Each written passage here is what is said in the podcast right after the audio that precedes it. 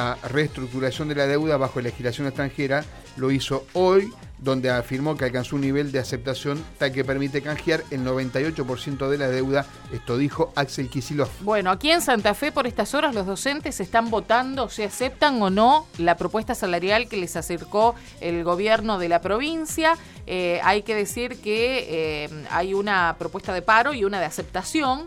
Eh, mañana se va a conocer exactamente, pero mientras tanto eh, hay una que propone aceptar este 17% en total. Recordemos que son dos tramos, uno de 10, el otro de 5 este año, con lo cual se incorporan al eh, salario anual complementario de diciembre y el otro 2% sería para el mes de enero. La segunda propuesta es ir al paro los días 13, 20 y 21 de octubre. Vamos a ver qué es lo que vota en SAFE y cómo termina entonces esta historia por el incremento salarial. Antes de Matías, María Silvia. Bueno, por aquí algunos mensajes. ¿Podrían informarme? Eh, ah, bueno, me parece que se está equivocando. A lo mejor tenemos esta información, yo no. Eh, ¿Podrían informarme sobre las mujeres que van a tocar ritmo afro-latino? Ah, eso dijo Carlos ah, Meaudi. y costo de entrada, Carlos Carlitos más temprano. sí, si sí. me aguarda el oyente, le pido a Carlos la información Dale. y se lo pasamos. Dale. A alguien que está Sí, sí. interesado. Miren Y otro. ¿no? Claro, mira cómo viene cosas. Charlie. Ya agendamos, sí, te vamos a responder. Sí, Daniel eh, pregunta a Johnny en este caso, Sí. ¿qué pasó con el club, si sabés Johnny, ex cadetes que participaba en el ascenso de Liga Santafesina de Fútbol,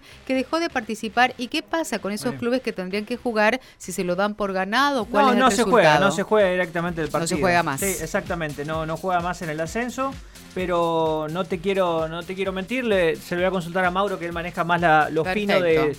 del trasfondo. Porque hay un trasfondo ahí, pero los partidos no se juegan. Buenísimo, gracias Daniel, te debemos esa respuesta también.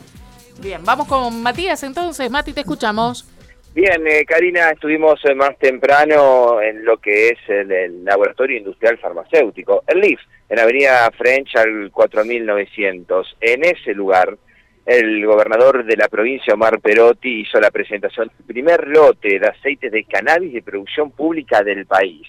Un anuncio sumamente importante, uno de los anuncios eh, que presenta que estaba dentro de su eje de campaña cuando asumió como gobernador, bueno, y en esta presentación estuvo acompañado obviamente de la ministra de Salud, Sonia Martorano, estuvieron los referentes de eh, el laboratorio, estuvo, estuvo el presidente del LIF y también la gente de Macane que estuvo allí eh, en la presentación de este primer lote de aceites de cannabis de producción pública del país. Si les parece, escuchamos la palabra de Sonia Martorano respecto a lo que es esta importante presentación. Vamos.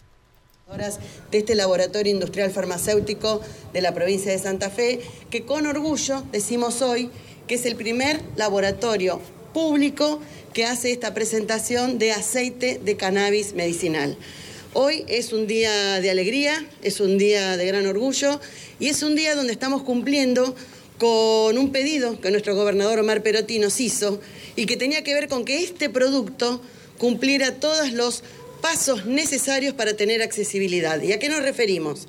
Estamos en la primera etapa, que como decía aquí nuestra farmacéutica, tiene que ver con la importación de la materia prima y eh, la elaboración de todos los pasos siguientes en nuestro laboratorio, que fueron con una línea de trazabilidad, de trazabilidad a cargo de la Universidad Nacional del Litoral, que está habilitada por la ANMAT para seguir este procedimiento. ¿Y quién lo hizo? A través de la Facultad de Ciencias Bioquímicas. ¿eh? Entonces, ellos subieron todo el control de este proceso hasta que finalmente nosotros vemos un frasco ¿eh? con el aceite de cannabis para uso medicinal. Estamos orgullosos de esto, pero es simplemente una de las primeras líneas que se abren. Comenzamos ahora con todo lo que es una línea de investigación, que no lo vamos a hacer solos, sino que en conjunto con los referentes médicos y se ha firmado justamente un convenio de investigación con el Hospital de Niños Ricardo Gutiérrez de Buenos Aires, porque sabemos que hay otra serie otro espectro de patologías donde este aceite puede ser útil. Así que vamos a trabajar como corresponde con rigor científico. Y tenemos una tercera línea que tiene que ver con un convenio que se ha firmado eh, en forma conjunta con el Ministerio de Producción y con el INTA para generar eh, a futuro la producción local y el cultivo. Así que es un día de mucho, mucha alegría y un poco como ella comentaba, cómo va a ser la accesibilidad, que es lo que nos pidió el gobernador, que esto ahora sea accesible. Esto es con prescripción, como se viene haciendo con los médicos prescriptores, con receta archivada, tal cual se venía haciendo. Esto pasa eh, al control de la Comisión de Medicamentos y una vez que esto está autorizado, ahora los pasos son mucho más cortos, no hay que generar la importación, sino que simplemente se hace la distribución en forma gratuita desde el LIF. ¿Quiénes podrán acceder? La obra social provincial, es decir, eh, los usuarios del IAPOS y eh, los usuarios de la salud pública de la provincia de Santa Fe. Así que es un nuevo paso a lo que es accesibilidad y a lo que nuestro gobernador nos había encargado en tiempos de pandemia y en tiempos de pandemia se pudo realizar. el universo que tenemos son unos 42 pacientes en estos momentos en la obra social y a nivel eh, público tenemos entre 15 pacientes aproximadamente.